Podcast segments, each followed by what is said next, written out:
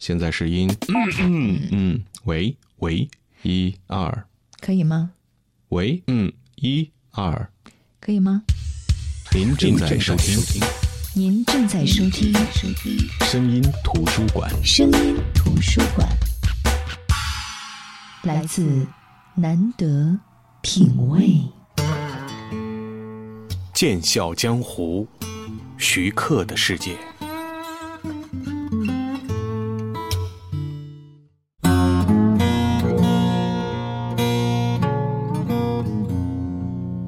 重返德克萨斯州时，徐文光在阅历、学识等方面都增长了不少。他返回后，并没有回到南寻道会大学继续学业，而是选择了久负盛名的德克萨斯州的州立大学奥斯汀大学，修读电影系的广播电视电影课程。美国的大学教育很注重个人能力的培养，理论的学习只是课程中的一部分。学校更注重学生个人的实践锻炼。上课之余，徐文光经常带着一台摄影机，骑上自行车外出拍摄，沿路新奇有趣的画面都被他摄入镜头。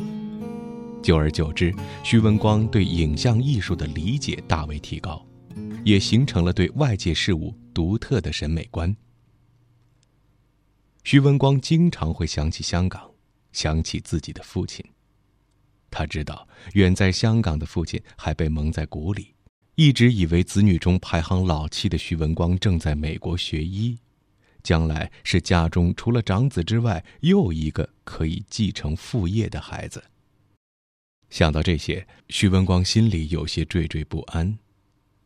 毕竟一直瞒着老人，这也不是办法，迟早要将自己的真实情况告诉父亲的。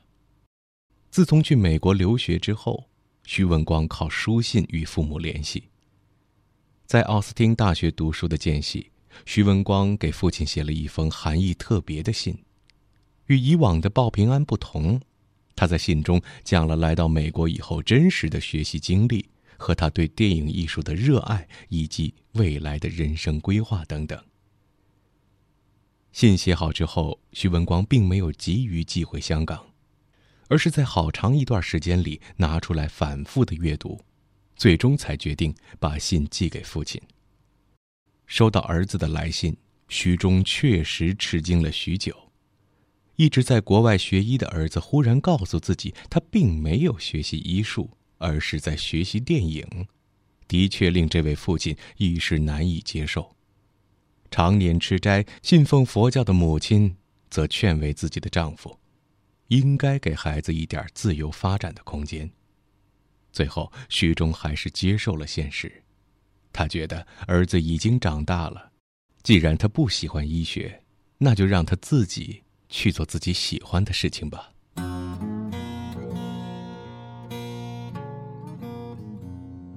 在给父亲写信讲明了自己的经历之后，徐文光有了一种解脱的感觉。他开始全身心地投入到自己喜欢的电影艺术学习之中，偶尔用画画的方式来调节较为单调的生活。其实，绘画也是徐文光多年的爱好。童年时，他总是喜欢把自己看到的东西有心无心地画出来。读大学时，他则把绘画当成摄影之外的另一种记录，用图画记录自己在美国的生活。就像是在写日记一样，每天他都会画上几幅图画。徐文光每次看见自己房间里几近堆满的图画的时候，心中总是充满喜悦，仿佛在阅读一段人生的经历。一九七四年的夏天，徐文光与朋友合拍的一部片长为四十五分钟的纪录片《唐人街的月亮》制作成功。作品完成的喜悦之余，徐文光忽然有了一种危机感。大学即将毕业，未来何去何从？一九七五年，完成大学学业的徐文光，并没有能够在美国找到一份和电影制作有关的工作，于是他跑到了纽约，开始在一家报社担任编辑。这是一份唐人街出版的报纸，面向的是华人读者。工作之余，精力充沛的徐文光先是在唐人街组织了一个社区剧社，随后又参与了当地华埠社区有线电视台的拍摄工作。周末的时候，他还要到一家医院去做义工。纽约成为了徐文光接触社会的第一扇门。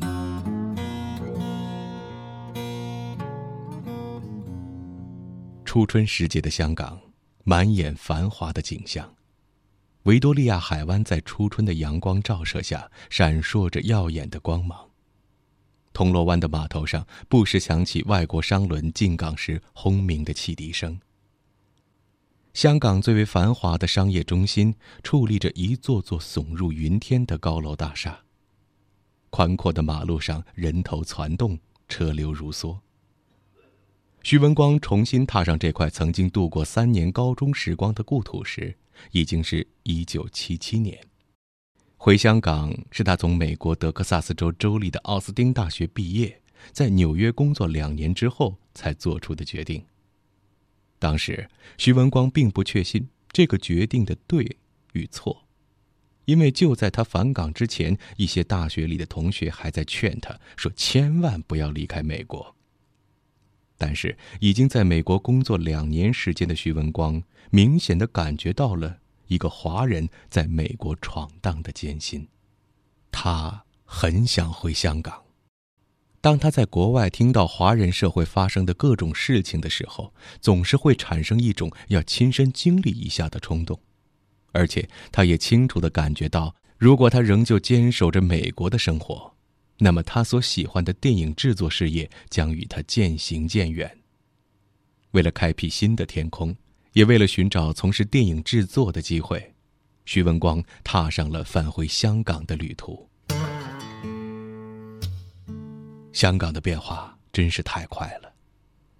站在香港城市街区的中央，徐文光不由得发出了感叹：从离开香港到重新踏上这块土地，已经相隔八年之久。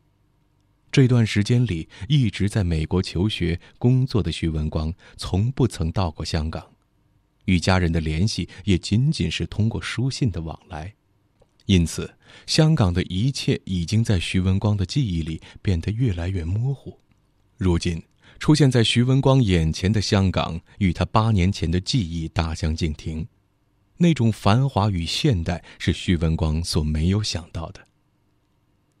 徐文光静静地伫立着，内心思绪万千，脸上不禁露出了欣喜的笑容，自言自语道：“这样现代的一座城市。”影视制作行业的发展也一定是非常迅速的，那么我这次返回香港的决定应该是正确的。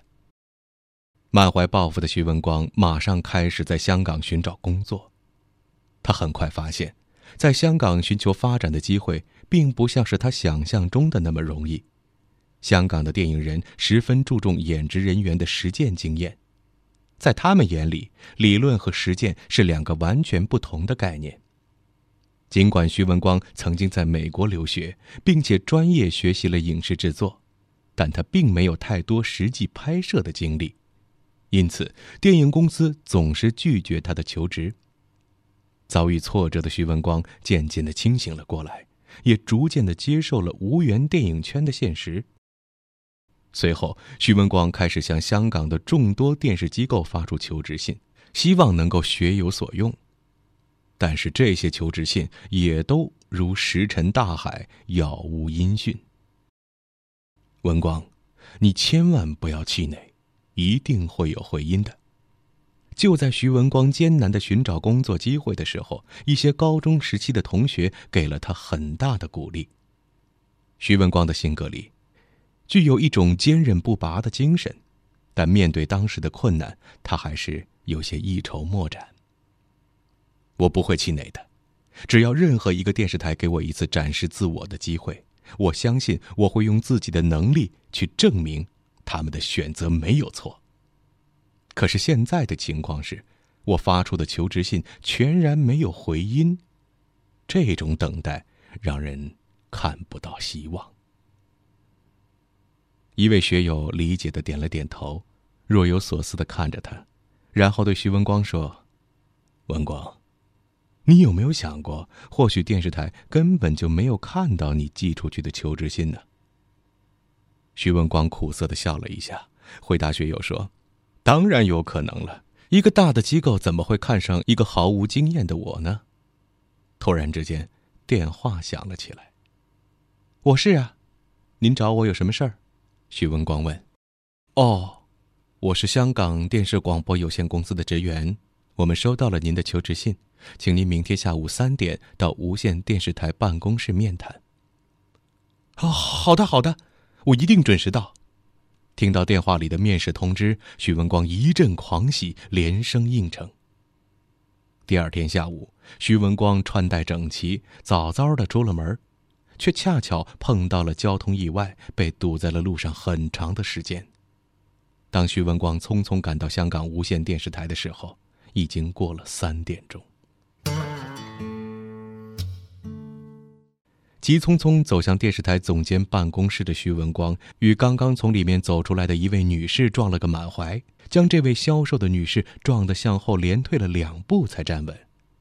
徐文光也不知道是自己有些紧张，还是太过大意，竟然在面试的地方将别人撞了一下。